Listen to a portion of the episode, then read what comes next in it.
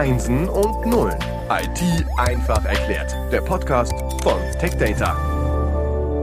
Herzlich willkommen zum Podcast Einsen und Nullen IT einfach erklärt. Wir starten heute einen neuen Themenschwerpunkt mit dem Titel Cyber Security Services und zu Gast sind Marcel Henker und Candid Wüst. Das sind alte Bekannte. Sie arbeiten bei Acronis. Acronis ja, sponsort, präsentiert diesen Themenschwerpunkt und hat das auch schon getan im Oktober 2020. Ich möchte die beiden Personen gar nicht mehr vorstellen, sondern ich möchte sie einfach in den Ring holen. Deshalb hallo Marcel, hallo Candid. Hallo Frank. Hallo. Hi.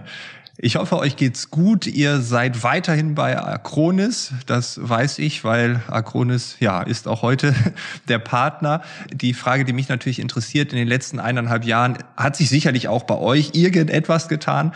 Deshalb die Frage vorab, ja, hat sich bei euch die Arbeit verändert, das Thema verändert? Vielleicht möchtet ihr euch mal kurz up to date, uns kurz up to date bringen. Also natürlich in den letzten anderthalb Jahren hat sich einiges äh, verändert. Wir sind auch ins Homeoffice, arbeiten von zu Hause des Öfteren oder fast ausschließlich, wobei sich das jetzt auch wieder ein bisschen geändert hat. Wir gehen jetzt langsam wieder zurück ins Büro. Es gibt wieder mehr Veranstaltungen, wo wir auch rausgehen äh, und direkte Gespräche mit unseren Partnern führen. Und bei mir persönlich hat sich ein bisschen was verändert, äh, dass ich mich jetzt inzwischen mehr auf äh, die Betreuung unserer Distributionspartner fokussiere. War natürlich weiterhin auch mit äh, all unseren anderen Partnern, Service-Providern äh, spreche, die eben auch dieses Thema Security, das wir heute hier haben, auf ihrer Agenda haben. Ja, ich denke, auf meiner Seite hat sich von dem her nicht viel geändert. Ich leite immer noch das äh, globale Cyber Protection Research Team. Sprich, ich kümmere mich darum, um zu sehen, wo sind so die neuen Bedrohungslagen, was passiert im Internet und was versuchen die Cyberkriminellen anzustellen. Und auf der Seite hat sich natürlich schon das eine oder andere verändert. Also gerade auch mit Homeoffice oder mit mehr Cloud und die ganzen Veränderungen, die wir in den letzten zwei, drei Jahren hatten. Die Cyberkriminellen, die haben das natürlich auch durchgemacht. Und von dem her, ja, jeder Tag bringt mal wieder was Neues, Spannendes. Äh, langweilig wird's leider definitiv nie auf der Seite. Ja, okay. Würdest du denn äh, aus deiner Sicht so ganz impulsiv sagen, hat sich seit unserem letzten Gespräch eher mehr Arbeit entwickelt oder ist es ein bisschen ruhiger geworden? Es ist leider mehr geworden. Ähm, nicht unbedingt jetzt mehr neue Dinge, von dem her viel mehr vom gleichen Alten, weil die Tricks eben leider immer noch funktionieren. Und solange man halt Geld damit verdienen kann, wird es zunehmen. Okay, also wir werden dort tiefer eintauchen, das ist versprochen. Äh, wir reden heute über Cyber Security. Das ist natürlich ein weites Feld. Wir haben drei Episoden. Wie fangen wir an? Wo, wo wollen wir starten? Ja, ich denke, als erstes macht es natürlich Sinn, so ein bisschen ähm, die Bedrohungslage äh, quasi. Wo stehen wir? Was geht gegen einen eigentlich in die eigenen Datencenter oder eben den eigenen Rechner mal zu definieren? Und wir sehen es immer wieder. Also Marcel, du siehst es ja auch in deinen Gesprächen, dass viele denken immer noch, ach, okay, ähm, so Daten Recovery, Disaster Recovery, das verbindet man meistens mit einer Flutwelle, die das Datencenter überspült oder der eigene Rechner, der im Keller halt dann geflutet wird, wenn es Hochwasser kommt. Aber viele denken immer noch, bei mir gibt's doch nichts zu holen, also mich greift doch keiner an. Und das ist schon mal der erste Fehler, den wir immer sehen, weil eben es muss nicht immer das globale Unternehmen sein, das angegriffen wird von Cyberkriminellen. Es kann auch ein kleines Unternehmen mit zehn Mann Betrieb äh, treffen oder auch den privaten Rechner. Ja, also jedes, jedes Unternehmen, egal wie groß es ist, äh, hat letztendlich wichtige Daten, die für den Geschäftsbetrieb essentiell sind und ohne diese Daten kann man den Geschäftsbetrieb äh, einstellen. Und die Gefahr für diese Daten liegt eben nicht nur in diesen Naturkatastrophen, wie wir sie zum Glück relativ selten sehen, aber eben auch immer wieder, äh, sondern eben im Bereich äh, Cyberkriminalität. Und äh, ja, es ist leider so, dass diese Cyberkriminalität vor keinem Halt macht egal ob als Privatperson, kleines Unternehmen oder Großunternehmen. Wir sind da ständig Attacken äh, ausgesetzt und äh, immer mehr Attacken letztendlich auch. Und das ist natürlich dann auch eine, eine Herausforderung für die Managed Service Provider, um ihre Kunden da zu schützen, Awareness zu schaffen, die leider da teilweise immer noch nicht so gegeben ist, wie es vielleicht sein sollte. Aber ist das wirklich so? Weil ich meine, man hört doch, immer häufiger davon, dass es Attacken gibt. Ich kenne es im, im, persönlichen Bereich. Man kennt Menschen, die sagen, ja, ich kann jetzt gerade nicht arbeiten, weil wir wurden attackiert, unser Unternehmen liegt lahm. Ich finde, vor fünf Jahren ist das noch gerechtfertigt, dass man sagt, ach, ach komm. Aber in der heutigen Zeit, man hört es doch irgendwie an allen Ecken. Ja, man sollte es eigentlich denken, aber ich glaube, wir sind da wahrscheinlich zu stark in der Materie drin. Also wenn es einen natürlich interessiert, ein bisschen digital affin ist, dann achtet man auf das. Und ja, ich gebe dir absolut recht, Frank. Wir hören das natürlich mit, wenn Mediamarkt Saturn angegriffen wird oder wenn äh, Nvidia oder Toyota oder wer auch immer angegriffen wird. Das sind natürlich das, was die Schlagzeilen ausmacht. Aber dann hast du halt auf der anderen Seite vielleicht einen kleinen äh, Schreinereibetrieb oder einen Friseursalon, den es genauso erwischen kann, von dem redet aber halt niemand. Also bis auf die eigenen Kunden wahrscheinlich, aber du siehst es nicht in der großen Medienpresse und dementsprechend denken die echt immer noch, ach, ich könnte auch ohne überleben. Also bei mir, das funktioniert auch so noch. Die überlegen meistens gar nicht, dass sie halt unterdessen doch auch abhängig sind von den ganzen digitalen Prozessen. Also so ein Friseur können wir ja mal äh, durchdeklinieren. Also ich stelle mir vor, als Friseurbetreiber hätte ich, wenn ich zumindest ein bisschen digitalisiert bin, ja die Termine wahrscheinlich, wie ich ja auch einen digitalen Kalender habe. Und wenn der jetzt nicht mehr funktionieren würde, dann hätte ich ja, also zumindest wüsste ich nicht, wer gleich kommt. Oder ob überhaupt jemand kommt. Haben wir heute Nachmittag Termine? sitzen dann die Mitarbeitenden da rum und keiner hat was zu tun, weil keiner hat einen Termin irgendwie im Kalender. Kalender stehen. Das wäre ja auch blöd. Das ist genau der Fall. Und also ich kenne konkrete Beispiele von Friseursalons, wo genau das passiert ist. Es waren schlussendlich dann nur zwei Computer verschlüsselt mit so einem klassischen Verschlüsselungs- oder Ransomware-Trojaner. Und die wussten dann zum einen nicht mehr, welche Termine sind da, also wer kommt wann. Du weißt dann also nicht, wie viel Personal brauchst du. Du kannst keine neuen Termine mehr annehmen. Und das war über zwei Wochen hinweg. Und du weißt auch nicht, wem hast du jetzt schon eine Rechnung geschickt? Sprich, wo ist noch irgendwas offen von der Buchhaltung? Weil die Daten sind weg und natürlich auch die ganze Buchhaltung. Also wenn es im Dezember passiert, hast du wahrscheinlich Mühe, das ganze Jahr noch aus dem Kopf äh, wieder herzustellen. Und das kann dann für so einen kleinen sagen wir Fünf-Mann-Betrieb oder Frau-Betrieb natürlich äh, sehr harte Konsequenzen haben. Aber so ein Friseurbetrieb kann der dann weitermachen oder muss der dann auch einfach dicht machen für eine gewisse Zeit? Hast du da Erfahrung? Ich kenne Beispiele, wo die wirklich dicht gemacht haben. Und das heißt natürlich dann Ausfall vom Lohn. Ähm, für die Mitarbeiter auch nicht unbedingt nett da, den Zwangsurlaub, ähm, also Kurzarbeit anwenden ist da natürlich dann kein Thema.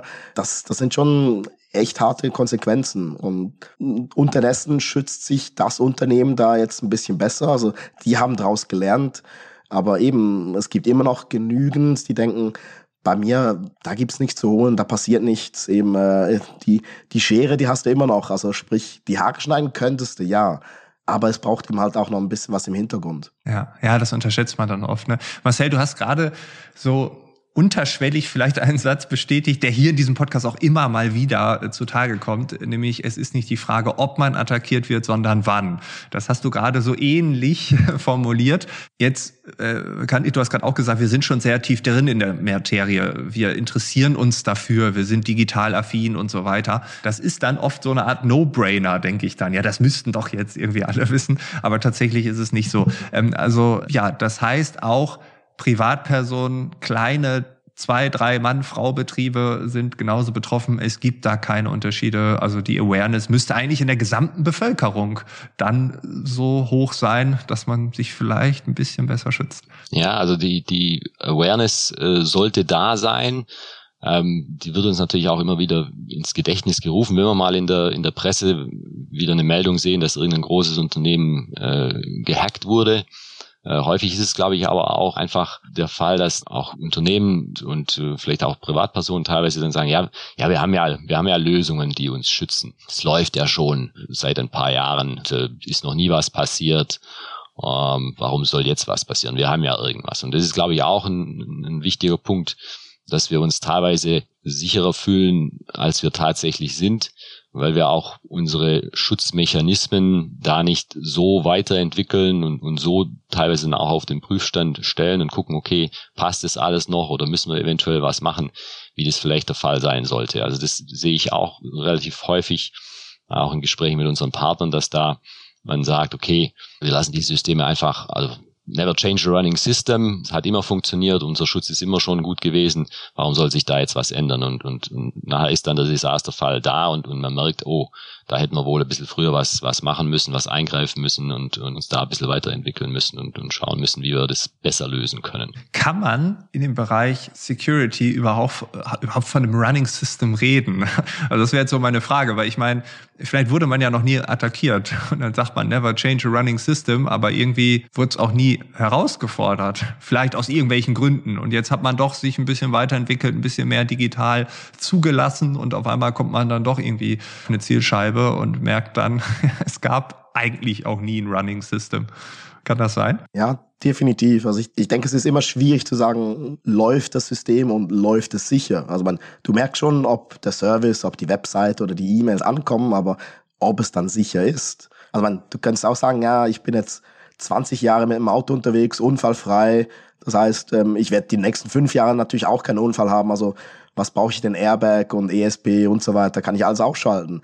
Das wäre natürlich fatal, das wäre die falsche Folgerung. Aber genau das machen die Leute natürlich im IT-Bereich. Ja, okay. Und bei den Kleinen, da habe ich mir auch die Frage gestellt, wir hören immer von den großen Fällen, ne? also irgendwie, man muss jetzt irgendwie so und so für Millionen zahlen, ähm, um wieder auf die IT zugreifen zu können. Ist das auch bei den Kleinen so? Also äh, jetzt gerade bei dem Friseurbeispiel, wird dann auch Lösegeld verlangt? Ich meine, da kann man jetzt keine Millionen verlangen. Dann sagt der oder die Betreiberin, äh, nee, dann mache ich den Laden halt dicht. Ne? So, das äh, wäre wahrscheinlich Quatsch. Aber gibt's da Abstufungen, wo ihr sagt, ja, das ist für die Konzerne Konzerne und das ist für die, für die Einzelperson, äh, da merkt man schon auch strategisch Unterschiede dann auch und dass es auch so weit geht, ja, eigentlich machen wir das Gleiche, nur halt für kleine Fische. Also Cyberkriminelle, die passen sich natürlich an. Also die kennen sogar die Opfer zum Teil besser als die Opfer selber, das äh, Infrastrukturnetz.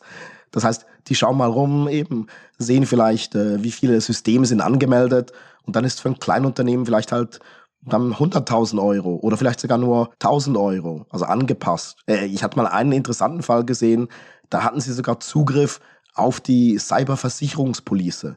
Das heißt, sie haben halt irgendwo im Ordner gesehen, ach, das ist ein PDF, lesen wir das mal. Und da stand drin, die sind versichert für 6 Millionen für genau solche Erpressungsversuche. ja, Dann okay. kannst du natürlich nicht sagen, hey, ich habe kein Geld, sondern sagen, hey, du bist doch versichert, ist ja nicht mal dein Geld. Ja, 5,99 Millionen bitte. Nein, es muss dir auch noch ein bisschen wehtun. 6,01 Millionen.